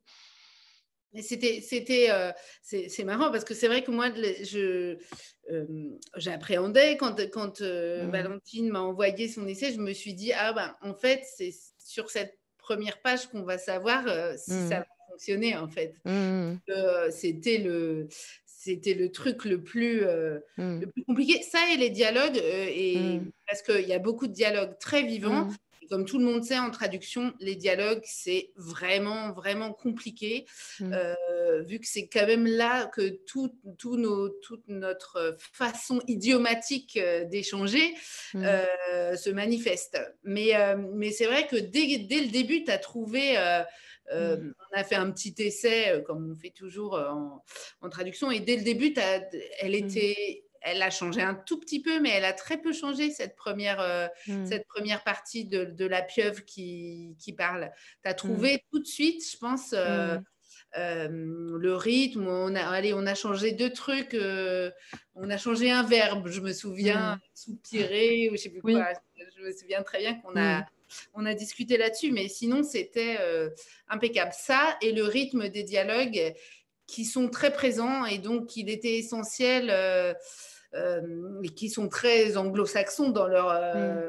dans leur formule, hein, et qu'il n'est pas toujours facile de, de rendre, ce qui, était, ce qui était intéressant dans les dialogues aussi, c'est qu'on a des personnages vraiment qui vont de la, donc de la, la, narratrice principale, euh, qui est une jeune femme qui a la trentaine, euh, qui, qui vient de la grande ville et qui, qui est venue s'installer en Tasmanie. Mais on a aussi des personnages de donc son amie euh, qui, qui, devient, qui est, une femme plus âgée et qui est une femme du, du, du coin et qui, a un langage plus de, de, oui, d'une femme d'un certain âge et mmh. plus, plus idiomatique aussi. On a les, enfin, il y avait, il y a différentes voix très très, très diverses. Et donc, c'était vraiment un défi d'arriver à, à, rendre ça. Mais, euh, mais ces dialogues, ils sont très réussis. Et, et pour moi, ils sont très réussis dans le, dans le texte mmh. original parce que du coup, euh, bah, le dialogue, quand c'est réussi, ça crée une empathie hyper forte avec mmh. les, les, personnages qu'on est en train de mmh. suivre et, Valentine l'a super bien rendu en français, donc ça, ça fonctionne vraiment. et puis c'est le passage des animaux, donc c'est pas celui de la pieuvre n'est pas le seul. et pour moi, ils sont tous très bien réussis. Ils sont tous très différents, c'est-à-dire ce que ce qu'on a là, cette espèce de de rythme sur des verbes qui s'enchaînent de, façon étrange euh, selon nos, habitudes. Euh, c'est pas du tout euh, l'artifice entre guillemets linguistique qui sera utilisé pour faire parler des phoques, pour faire parler des puffins qui sont des oiseaux de mer. Donc c'est très je veux dire, c'est pas juste, elle s'est dit, oh, tiens, euh, un, animal, ça parlerait comme ça. il y a une vraie réflexion, comme elle disait que, que, cette option de langue, elle reflétait une réalité physique des mmh. pieuvres qui, euh, qui sont capables de euh, à la fois sentir, voir, toucher en un même mouvement. de même, la partie du phoque et la, la partie qui est racontée par un oiseau présente des options de langue complètement différentes et toutes, à mon mm. avis, très réussies. Euh, ça, c'est un, un, des points, c'est une des grandes audaces du livre et pour moi, une audace réussie. Clairement, clairement, ça c'est une évidence. Euh, je reviens sur Erika Kobayashi, puisque j'ai cru comprendre que son, euh, elle a découvert la littérature avec le journal d'Anne Frank, donc c'est plutôt, c'est plutôt surprenant pour, pour une japonaise. Euh, et j'aurais voulu savoir si vous comptiez, euh, alors deux questions en une, si vous comptiez euh, avoir une politique d'autrice, tout simplement, si vous alliez suivre vos autrices dans le futur, et notamment ce manuscrit d'Erika Kobayashi sur Marie Curie et Edison, il me semble, je ne sais pas si c'est un roman, ou si c'est un essai, mais dans tous les cas, j'ai vu que vous publiez les deux, donc pourquoi pas Qu'en est-il là-dessus? Alors, euh, oui, pour moi, c'est essentiel. Enfin, j'imagine pas euh, abandonner. Euh, enfin, je trouve que c'est un, mouvement de, confiance et d'abandon hyper fort que de porter son texte vers une maison. Là, il s'agit de, jeunes romancières. Hein. Erin c'est un premier roman. Euh, Erika, elle a un peu plus écrit, mais enfin, ça reste. Euh, et, euh, et pour moi, il y aura, une, continuité. Enfin, j'imagine pas du tout m'arrêter là avec ces femmes et leur dire oh, bon non, va voir ailleurs là pour le prochain. ça fait partie de la confiance qui s'établit entre nous de les aider à porter ce qu'elles ont à dire pour la suite. Et pour moi, ce sont toutes les deux des femmes qui auront d'autres choses à dire et à, écrire, c'est certain. Donc, euh, euh, j'ai déjà en, stock les nouvelles d'Erika sur donc euh, des femmes à travers toute l'histoire du Japon. qui est un très beau recueil de nouvelles. Les nouvelles, comme vous savez, c'est compliqué euh, à publier. Donc, euh, j'attends de trouver le bon moment. Et en effet, euh, c'est pas quelque chose qui, m'a été présenté de, prime abord. Donc, est-ce que les droits de ce roman ne sont pas avec le même agent, j'en sais rien. En tout cas, j'ai demandé à en savoir plus parce que je suis très, très intriguée par ce petit déjeuner avec Marie Curie. C'est le titre du livre, Un petit déjeuner avec Marie Curie. Et il me semble, mais peut-être que je surinterprète, en tout cas, je suis Erika Kobayashi euh, sur son Instagram et j'ai l'impression qu'en ce moment, elle est en train de nourrir une petite passion pour Camille Claudel. Donc, visiblement, elle est très francophile, ce qui n'est pas pour me, pour me déplaire. Mais oui, et puis je pense que quelqu'un comme euh, Erin Hortel, enfin, quand on, tient une telle maîtrise de, euh, du sens de la narration, du style, tout ça, sur un premier roman, bon, c'est évident qu'il y en aura d'autres, pourvu qu'il y en ait un sur le surf. J'aimerais trop. J'aimerais tellement qu'elle écrive un, roman de femme sur le surf. Ce serait génial. Euh, Après, euh, Erin Hortel vient d'accoucher euh, d'un petit garçon qui est né au moment où le livre ah. sortait en France. Donc, on va lui laisser un petit peu de temps pour écrire le deuxième.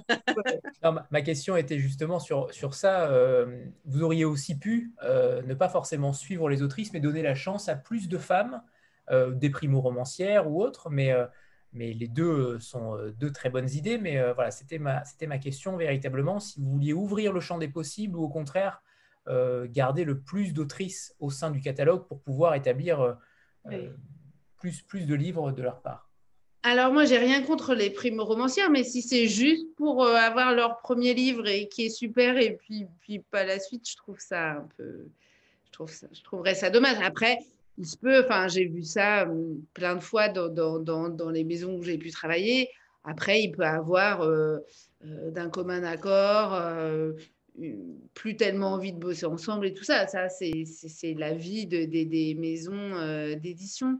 Mais, euh, mais je trouverais ça intéressant de, de voir ces autrices euh, grandir chez Dalva. Alors oui, après, se pose toujours la question de la place, la place sur les programmes pour tous ces livres à venir. Ça, j'ai pas de réponse. Je, je vois le regard d'Ariane. oui, surtout avec 10 livres par non, Mais, ça se passe toujours très bien hein, parce que, euh, bon, déjà, euh, toutes les autrices ne publient pas un livre par an. En général, euh, c'est quelque chose qui prend, prend du temps. Et puis, en fait, je trouve ça hyper frustrant de se dire qu'on ne fait que le premier roman parce que c'est quand même ce qui est formidable dans nos métiers, c'est aussi d'accompagner une œuvre qui est en train de se faire, quoi. Donc, donc non, moi, j'espère quand même que elles seront assez bien en notre compagnie pour vouloir signer un deuxième livre avec nous. Mais euh, je, suis contente, euh, Anthony, que tu évoques euh, l'histoire de l'histoire du petit déjeuner avec Marie Curie, là, parce que ça m'intrigue énormément. J'ai demandé à la traductrice d'essayer de, m'en dire plus. en tout cas, déjà, le titre est très beau. Moi aussi, j'ai été très intriguée. Très, très intriguée, donc il fallait absolument que je vous pose la question pour, pour, que déjà je le précommande. Donc oui. Euh, j'aimerais bien revenir sur la ligne, entre guillemets, euh, même si j'aime pas forcément ce mot, la ligne éditoriale, mais en tout cas, votre, euh, votre canevas, vous publiez 10 livres par an. Pour l'instant, il n'y a que, on l'a dit tout à l'heure dans le chat, mais je préfère le dire pour ceux qui ne l'ont pas lu, pour l'instant, vous ne publiez que de la littérature étrangère, mais votre but, c'est quand même de publier aussi un petit peu de littérature française. Oui, alors l'idée, c'était, bon, évidemment, tant que la maison n'était pas annoncée, on avait peu accès euh, euh, aux manuscrits euh, français. Hein. il y a quelques agents littéraires en France, mais ce n'est pas une pratique aussi, aussi répandue que pour les titres étrangers. Et puis bon, moi, c'était un, domaine que je connaissais mieux, et donc j'avais tout de suite l'idée de titres que, que j'avais envie de, faire. Mais on ouvre entièrement le, catalogue à, des autrices francophones et dont la première sera publiée en janvier. Euh, et puis on espère en avoir d'autres sur l'année 2022. Euh, Donc là, on a commencé à recevoir énormément de manuscrits, en tout cas énormément pour, euh, notre, notre taille, puisque il ben, faut les lire. Je, trouve que d'envoyer son texte comme ça à une, à une maison qui vient de se créer. Juste, la plupart des femmes, en plus, elles, écrivent des, elles ont écrit en accompagnement de leurs manuscrits euh, des mots très gentils et encourageants parce qu'elles ont découvert la maison. on a eu la chance d'avoir d'avoir une petite interview sur France Inter. Donc, beaucoup de femmes, par exemple, ont entendu ça et ont écrit en disant Mais je trouve ça génial, l'idée de publier avec des femmes et tout. Donc, j'ai pas envie de de ne pas leur répondre pleinement sur leur euh, livre et de faire euh, euh, merci beaucoup de nous avoir envoyé votre manuscrit, au revoir, ou c'est pas pour moi, j'en sais rien. Donc je, je, veux les lire et, et, leur dire ce que j'en pense. Donc ça me prend un temps fou, puisque pour l'instant, je suis la seule lectrice. voilà, c'est ce que j'allais demander. C'est ce que j'allais demander si Marianne vous aidait ou pas sur, sur le côté édition. Alors, quand il y en a un qui me plaît, je te le montre. J'ai dit, ouais. Oh, c'est bien ça. Euh, parce que je, je trouve. Moi, je, en fait, je, je, lis, je, lis, à partir du moment où Juliette doute. Généralement, je doute sur ce qui me plaît, pas sur ce qui ne me plaît pas.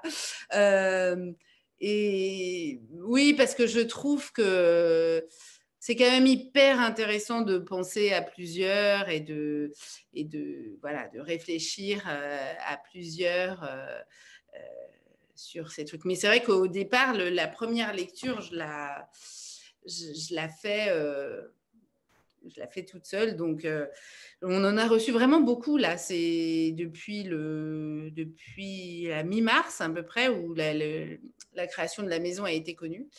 Donc euh, voilà, il y a des pistes intéressantes, il y a des il y a vraiment des choses intéressantes. Donc je suis confiante. Et puis bon, alors en revanche, on n'a pas, des, on n'a pas euh, 1000 places sur le programme de, de, l'an prochain. Donc, euh, je veux vraiment aller pour des textes qui me, qui, qui, me, où je suis convaincue à 100%, quoi, parce que sinon. Et ce seront des romans. On est d'accord que des romans, mais si jamais, euh, non, non, mais si jamais nous parviennent des, des récits ou, ou, des textes de non-fiction en français euh, c'est aussi possible. Hein. on n'est pas du tout. Euh, là, pour l'instant, j'ai essentiellement reçu du, roman. On n'a pas parlé encore des traducteurs parce que j'ai remarqué que sur les titres de 2021, il y aura des traductrices. Je crois qu'il n'y a que des traductrices aussi, de mémoire et, et toutes C'est un hasard. Je, n'exclus pas les hommes, de les, traducteurs. Alors là, pour le coup, je crois qu'on est dans la situation inverse. J'ai l'impression qu'il y a beaucoup plus de femmes traductrices. Valentine, euh, je crois que j'ai. Il me semble. Hein. Euh, il me semble, euh, mais c'est un hasard complet. Je, ne compte pas exclure les, les hommes traducteurs. Je, je pense qu'ils peuvent tout à fait rendre ce regard euh, féminin sur le monde, comme les nombreuses traductrices ont absolument parfaitement rendu le regard des hommes sur le monde depuis très longtemps et très bien. Donc, euh, euh, voilà, c'est un hasard. Par contre, elles sont toutes différentes, malgré les langues qui sont plutôt communes. Comment vous choisissez justement ces traducteurs par rapport au texte qu'on vous propose? Ben, alors, euh, euh, il y en a que je connais depuis longtemps et donc je, euh, je pense, je lis un texte et parfois je pense à, tel traducteur ou telle traductrice qui a, traduit ou avec qui j'ai travaillé sur un, texte qui, qui, fait écho et dont je pense qu'il pourrait l'aimer. malheureusement, ils sont pas toujours euh, tous euh, disponibles non plus. Hein. Les, traducteurs, ils sont demandés, c'est des projets de longue haleine, donc euh, les, les, calendriers collent pas toujours. mais j'ai beaucoup fonctionné par ah tiens, ce texte. me fait penser à telle personne. Alors, ça peut être sur quelque chose d'aussi, par exemple, pour, pour Valentine, c'était clairement euh, comme elle a dit tout à l'heure, une rencontre d'affinité. Euh, quand on a passé ces trois jours de festival ensemble, j'ai bien senti qu'on avait des sensibilités euh, communes, des goûts communs, et j'ai tout de suite pensé à elle pour ce texte. pour le texte japonais, j'avais jamais publié de, de texte japonais, donc je me suis renseignée. on m'a conseillé tel traducteur, il n'était pas dispo, mais il m'a conseillé. Et puis, à un moment, j'ai plusieurs voix ont évoqué euh, Mathilde Tamaébou. Et j'ai regardé un petit peu son travail.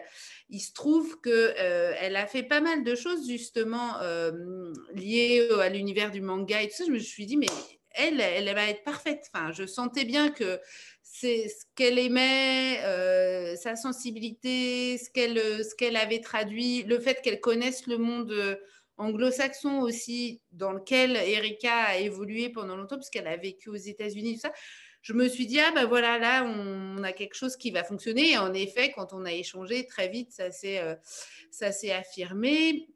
Euh, pour euh, l'essai qui paraît en octobre de Jenny Odell, qui s'appelle, qu'on a appelé en français Pour une résistance oisive, j'ai choisi Fabienne Gondran, avec qui j'avais travaillé en interprétariat aussi, mais qui a traduit super bien des, des, grandes non-fictions. Alors, de voix, pour le coup, euh, euh, de militantes féministes comme euh, Gloria, Steinem, et dont j'aime beaucoup le. J'ai toujours aimé beaucoup le travail et la plume. On avait travaillé aussi ensemble en interprétariat avec une autrice qui, me, qui me tenait à cœur, Vive Albertine, que j'avais publiée chez Buchet. Et pareil, on avait passé tout un temps ensemble entre émissions de radio et événements. MFK Fisher, elle est traduite depuis longtemps, puisque ça, c'est le premier euh, classique contemporain de, Dalva, et c'est une autrice qui a été publiée euh, il y a des années maintenant euh, au Rocher, et, très, très bien traduit par une par euh, Béatrice Vierne, une, grande traductrice de l'anglais. Euh, voilà, c'est euh, et puis pour pour Olga Merino, c'est un duo de traductrices très cher à mon cœur qui se sont qui traduisent à quatre mains et, s'appellent Aline Valesco quand elles traduisent toutes les deux et qui sont alors là pour le coup de, très vieilles amies euh, et avec qui euh, j'ai souvent travaillé. Donc, euh, c'est vraiment par... après, je sais très bien aussi qu'un texte pourra m'arriver par un traducteur ou une traductrice, un texte qu'il a adoré. Et, là, pour moi aussi, c'est... Enfin, je, crois beaucoup à ce, à ce rôle d'apporteur ou de ou que peuvent avoir les, traducteurs et qui, sont euh, qui guettent comme ça les, textes et qui parfois arrivent et, savent parce qu'ils savent justement ce que fait une maison, ce que encore de façon différente d'un agent qui est à l'étranger et qui euh, envoie à plusieurs personnes euh, un texte un texte qui vient d'être publié ou à publier. Donc voilà, c'est un peu comme ça que ça, ça a marché maintenant. Voilà. Avant de, avant de parler du graphisme, on a pour habitude de faire une petite photo de groupe. Euh, ah. Donc voilà, c'est parti. Préparez-vous. 3, 2, 1. Je ne sais pas si Annie Rose est là ou pas. C'est bon.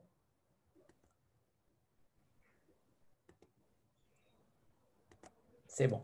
OK. Euh, merci. Euh, côté graphisme, euh, je ne sais pas si Marianne a retrouvé son fichier ou pas.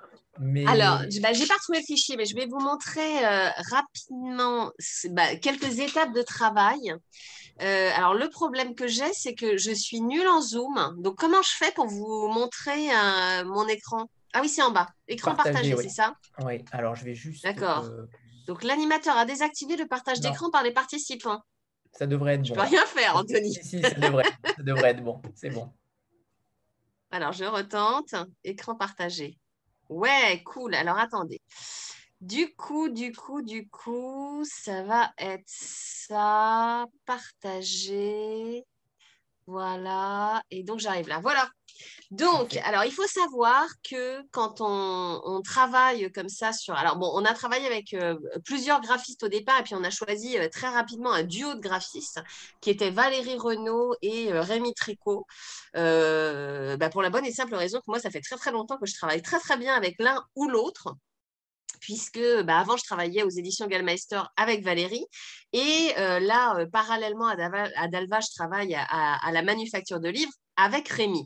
Et bon, ils sont tous les deux en couple. Et donc là, c'est le projet qui les rassemble puisqu'ils travaillent tous les deux sur, sur cette maison d'édition. Et donc voilà, euh, enfin, tout au début, ils nous ont montré donc toute un, série de pistes graphiques. Et euh, la piste graphique sur laquelle on s'était euh, arrêté initialement était voilà, une piste avec une diagonale. Donc vous voyez, on a milieu de ce qu'on a choisi à la fin. Hein. Mais c'était notre première, le premier univers euh, voilà, c'était euh, c'était sept, diagonales.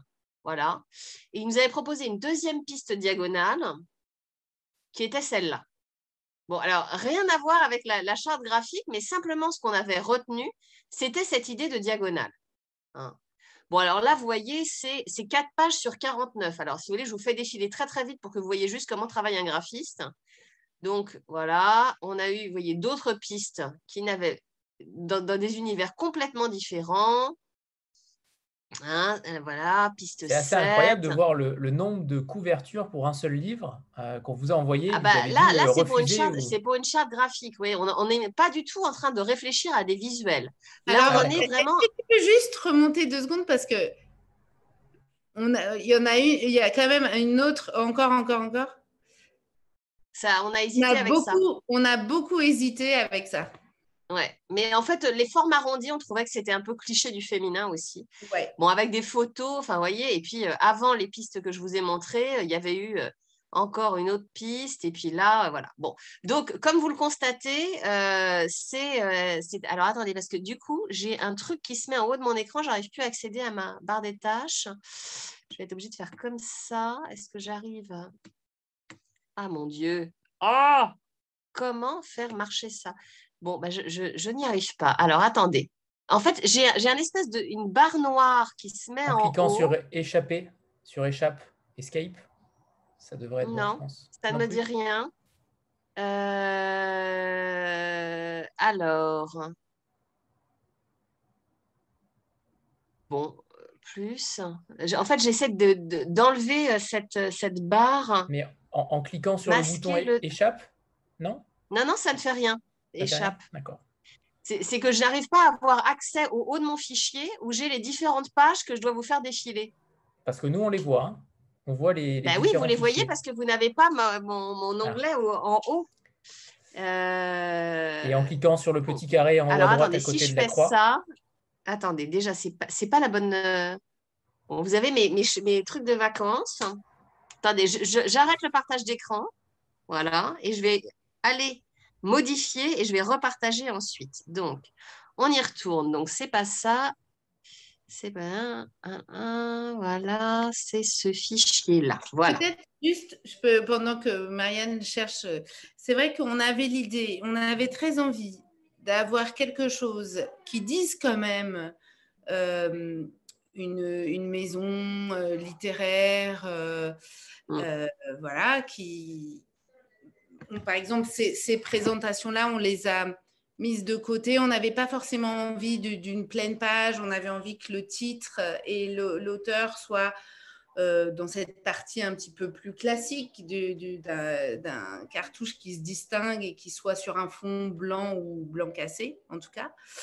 Et que euh, assez vite, ce biais euh, a vraiment retenu notre attention, surtout que bah, pour ceux qui ont le livre, comme vous savez, il se poursuit de façon euh, super élégante sur les rabats.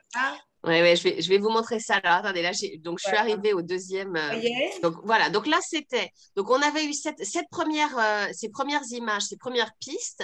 Donc on avait dit à Valérie et Rémi qu'on aimait beaucoup ça. Et donc c'est là qu'ils ont commencé à nous proposer quelque chose qui est très très proche de ce qu'on a aujourd'hui. Alors il y a deux trois petites choses qui changent, mais voilà, comme vous le constatez, on est, euh, on était déjà dans le biais. Voilà, là on n'a pas tout de suite choisi ces pistes. Hein. Euh, on a continué à en avoir euh, tout un tas. Alors là, bon, du coup, ils, ont commencé à ce, à ce, stade à nous montrer des visuels différents pour qu'on arrive à, à se représenter le livre différemment. C'est incroyable de voir à quel point on les aime toutes. Hein. Euh, c'est fou, hein C'était redoutable. Donc, c'était une variante qui n'a pas été retenue, qui était une variante avec donc des, des bandes de couleurs. Voilà. Qui était très jolie aussi. Hein, mais, tu euh, aimais beaucoup, Marianne, toi. Ouais, ouais. Moi, j'aimais bien ça. Euh, et puis après, comme on aimait bien aussi les, ronds, donc ils avaient retravaillé sur cette idée de forme euh, un peu différente, mais bon, là, on était, on n'était plus du tout convaincus. Donc, on a abandonné ça. Voilà. Donc ça, ça a été exit. Et ensuite, bah voilà, donc là, on est, on est arrivé donc, sur ce visuel.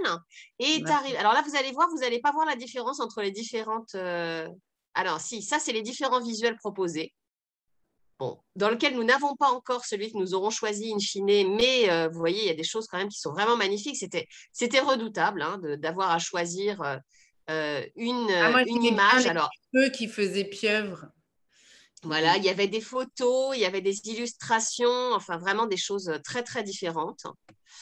alors j'ai toujours le même problème, n'est-ce pas? Donc ça, Qu'est-ce que je peux faire? Euh...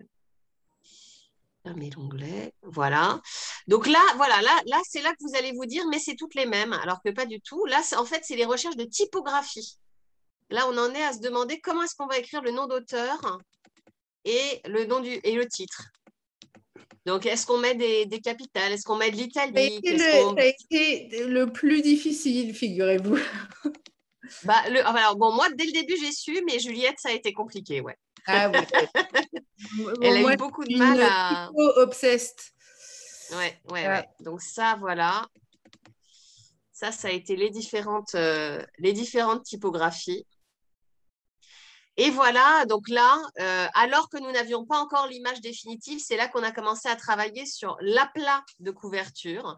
Donc, avec toutes ces idées, où est-ce qu'on met les textes de présentation? Alors là, vous voyez, on avait citation presse, euh, texte de présentation de, la maison. Euh, et donc là encore, on avait plusieurs petites variantes.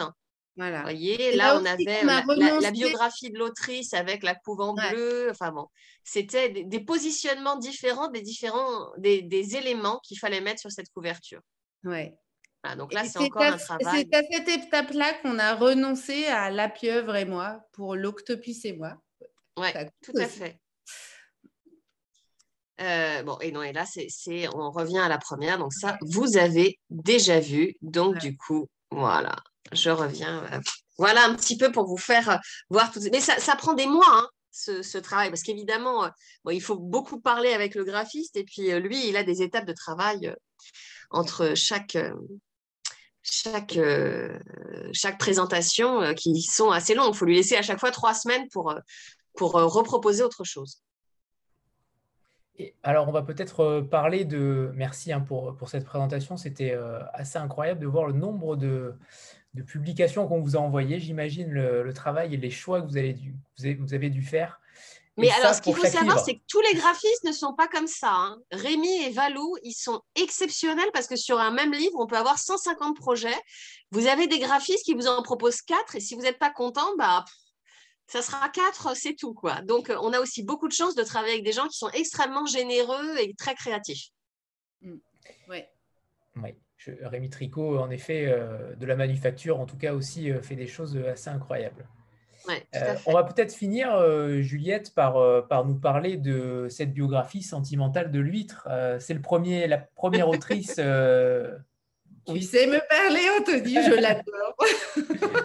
c'est la première autrice décédée, justement, du catalogue. Donc, c'est quelque chose d'important aussi de, de, revisiter un classique. Euh, pour le coup, de quoi s'agit-il? De ce que j'ai lu, c'est assez incroyable, ça m'a fasciné. Euh, J'en ai pas encore assez lu, euh, mais j'aimerais vraiment avoir un petit peu plus que, que le résumé que j'ai pu lire. Alors, en fait, MFK Fisher, c'est une femme de lettres, traductrice, qui hyper vite s'est passionnée de gastronomie. Euh, donc, on est euh, dans les années 30-40. Euh, hein, donc, elle a commencé à envoyer des textes sur la gastronomie et on a refusé de croire que c'était une femme qui avait écrit ça. C'était trop, trop précis. évidemment, on n'y connaît rien, nous, en, cuisine. Et, et, que tout ce, tout ce talent ne pouvait pas venir d'une femme. Donc, elle a décidé, c'est d'où ses initiales, hein, parce que son, nom complet, c'est Mary Frances Kennedy Fisher, mais elle a été publiée sous le nom de MFK Fisher, justement pour brouiller les pistes, parce que c'était inconcevable qu'une femme écrive si bien sur la gastronomie. elle a eu une vie de rebelle, franchement. Elle est née en Californie, hein, si je me mm. trompe Elle a grandi dans une famille, je pense, assez, euh, assez étonnante pour l'époque, euh, avec des parents très ouverts, très encourageants euh, pour qu'elle qu'elle devienne une, une, femme intellectuelle importante. Et puis elle a... elle, elle est partie, elle s'est dit, je vais dans le pays de la gastronomie, je pars en France. elle s'est mariée, elle s'est installée à Dijon. Il y a un texte très beau d'elle qui parle de ça, une mariée à Dijon. Et là, euh, son art euh, de, euh, à décrire les plaisirs du goût a complètement explosé. Elle a passé son temps ensuite à voyager entre la France et les États-Unis en publiant des livres qui sont à la fois des livres de réflexion sur le goût, des livres de littérature et de quasi de poésie, et des livres de recettes, ce qui est une combinaison qui qui comme ça semble très étrange, mais qui est vraiment euh, ce qui la qualifie. Euh, elle est donc à la fois présente dans à peu près tous les foyers américains. Euh, par exemple, ce, titre, La biographie sentimentale de l'huître, il n'a jamais été comment, indisponible à la, à la, vente depuis 1942, je crois. Donc en continu, elle existe dans les librairies, dans les, enfin c'est la ménagère américaine a lu MFK Fisher. Et en même temps, c'est une langue incroyable, extrêmement euh, euh, pleine de style et avec une vraie recherche euh, qui fait qu'elle a comme admirateur absolu un David Foster Wallace, dont on peut imaginer qu'il est assez loin du bouquin de cuisine de base, puisque son son titre euh, Consider the Lobster, euh, qui est un titre de référence aujourd'hui, euh, est inspiré du titre anglais de cette biographie sentimentale de l'huître qui était Consider the Oyster.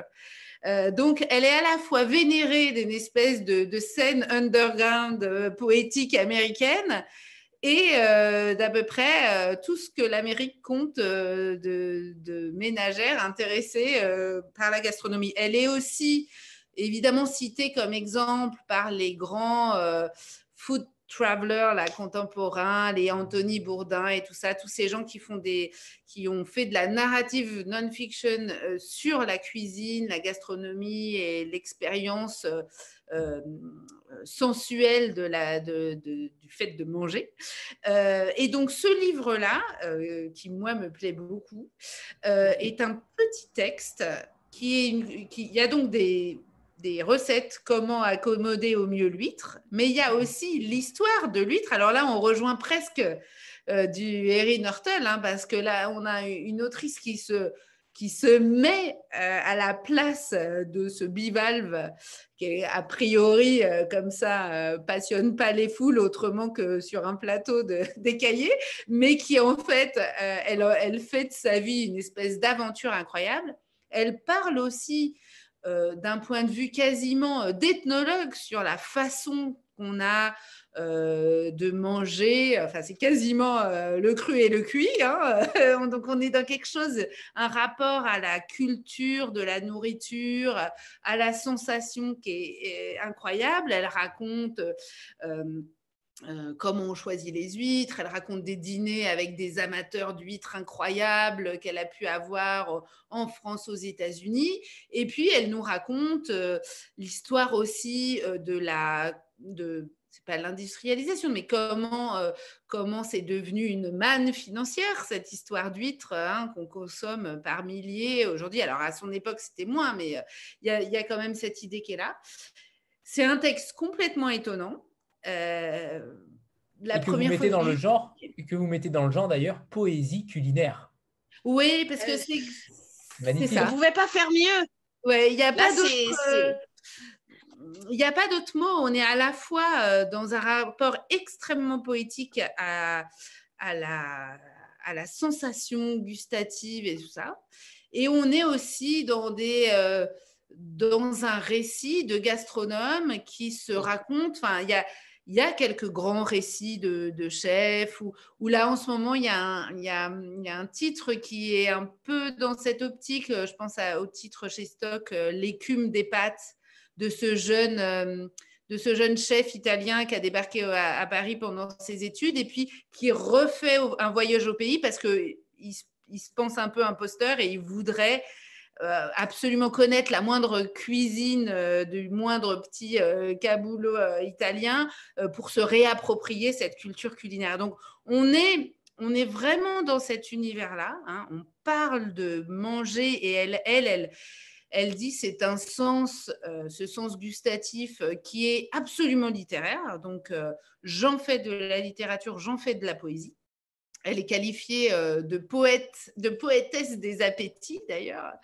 Euh, et puis elle parle de façon du coup très libre et très affranchie de quelque chose. C'est ça qui m'a plu, c'est qu'elle est subversive jusqu'au bout parce que elle prend aussi comme thème d'écriture ce qui peut paraître euh, le moins féministe possible, ce qui nous ramène à notre tambouille et à nos cuisines. Et je trouve ça très culottée parce qu'elle, pour elle, c'est clairement une, une source, ça a été une source d'affranchissement personnel, ça a été l'occasion de voyage, de, de, de, passer des, des, frontières qui étaient interdites euh, aux femmes à l'époque. Et pourtant, le thème qu'elle a choisi, c'est ce qui pour nous aujourd'hui symbolise euh, de façon très très forte nos, euh, nos limitations de femmes. Ah, tiens, il faut faire la cuisine. Donc, euh, je trouve ça assez marrant, ce, ce, mélange des genres et des, tons. Et puis, elle est très, très drôle. Euh, elle a, euh, il y a même, j'ai repéré là, il y a quelques jours, il y a un petit compte Twitter euh, qui répertorie euh, ses meilleurs mots parce que c'est vraiment une femme qui a le sens de la formule. Donc, euh, il y a des petites citations d'elle qui sont toutes plus drôles les unes que les autres.